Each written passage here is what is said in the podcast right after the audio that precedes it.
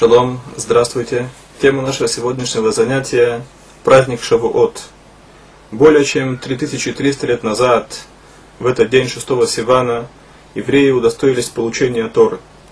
Всевышний Творец этого мира даровал нашему народу божественное учение, в соответствии с которым мы строим нашу жизнь с тех пор и вплоть до наших дней. Поэтому для нас это большой праздник. Название праздника Шавуот связано с тем, что Тура повелевает отчитывать семь недель, начиная с Песах, время, исход, время исхода из Египта и до Шавуот. И недели на иврите это Шавуот. Э, поэтому праздник также называется Шавуот. Мы поговорим сегодня о законах и обычаях этого праздника.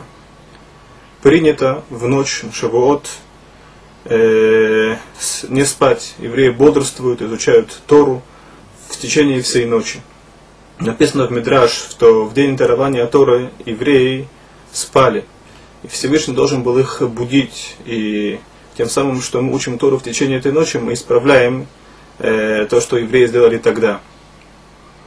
Написано в книге Шурхан Рух Аризаль, что всякий бодрствующий в течение всей ночи, человек, который учит Тору в течение всей ночи, ему гарантировано, что он закончит этот год э, благополучно, что ничего с ним не случится и не будет никаких ущербов. Есть несколько законов, которые связаны с этим. Человек, который бодрствует в течение ночи, утром он не может говорить благословление Аль Тилат Ядаем, а только если он посетит туалет. Также не благословляют на Талит Катан. При, благослов... при благословении на Талит Гадоль имеет в виду Талит Катан не произносится благословение на Тору, Берхата Тура и Элукай Нишама. Лучше всего выслушать это благословение от э, человека, который спал ночью, и ответить Амен. После Берхата Тура, после того, как мы отвечаем Амен и Берхата Тура, следует э, сразу же приступить к изучению Торы, сказать текст Торы, который после этого говорится, Берхат Куаним, и Мишна, которая приводится в Сидурин. Начиная с э, Рошходыш Сиван, то есть это месяц дарования Торы, и до 8 Сивана не говорится Тахану. Принято украшать синагогу во время Шавуот травами, украшать также дома травами, в память о том, что гора Синай во время дарования Торы была украшена травами, так написано в Пасуким. Есть обычаи в некоторых общинах ставить в синагоге деревья, потому что в этот день в Шавуот э, решается судьба плодовых деревьев на следующий год. Но Вильнинский Гаон аннулировал этот обычай, так как это подобно обычаю неевреев ставить э, деревья на свои праздники. Есть э, еще несколько обычаев, так в частности в, э, во многих общинах принято э, кушать молочные продукты.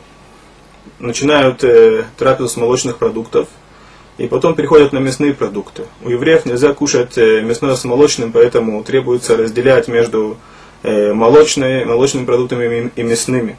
Выпекается два хлеба, так как э, нельзя кушать хлеб, используемый для молока, с хлебом, который кушается с мясными продуктами. И начинают с молочных продуктов, потом меняют скатерть и переходят на мясные продукты. Естественно, что нельзя кушать в молочной трапезе сыры, так как после этого необходимо ждать 6 э, часов. И важно помнить о том, что чтобы прополоскать рот и, и, или скушать что-либо, или выпить что-либо до того, как мы приступаем к мясной трапезе. С чем связан этот обычай? В Шавуот приносилась жертва два хлеба. И так как при этой трапезе используются два хлеба, это служит нам воспоминанием о, о жертве в Шавуот. Есть еще несколько объяснений. Приводится в Мишна Брура, что евреи, после того, как получили Тору на Синайской горе, могли кушать только молочные продукты, так как им было заповедано, э, заповедано кушать мясо только особым образом после кошерного убоя.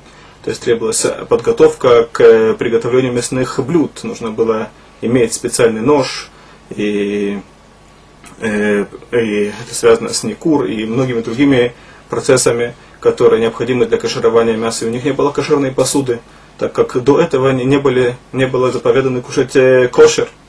Поэтому кушают молочные продукты. Э, в э, Торе Тора сравнивается с молоком и медом. Написано в Псуким, халаху два штахат лешонех, и поэтому принято кушать молочные продукты, мед в этот день. Это один из обычаев. В этот же день, в Шавуот, в синагогах читается Мегила Труд. Причем э, в Израиле это 6 Сивана, а в, э, в диаспоре это 7 Сивана, то есть это второй день Шавуот. Это связано с тем, что царь Давид, он э, родился в Шавуот, а Руд была его прабабушкой. В Шавуот говорится из Кора, там молится о молитва о упоминании душ. И опять же, в, в Израиле это 6 Сивана, а за границей это 7 Сивана. Ну и все остальные законы Шавуот, они идентичны всем законам Йомтев.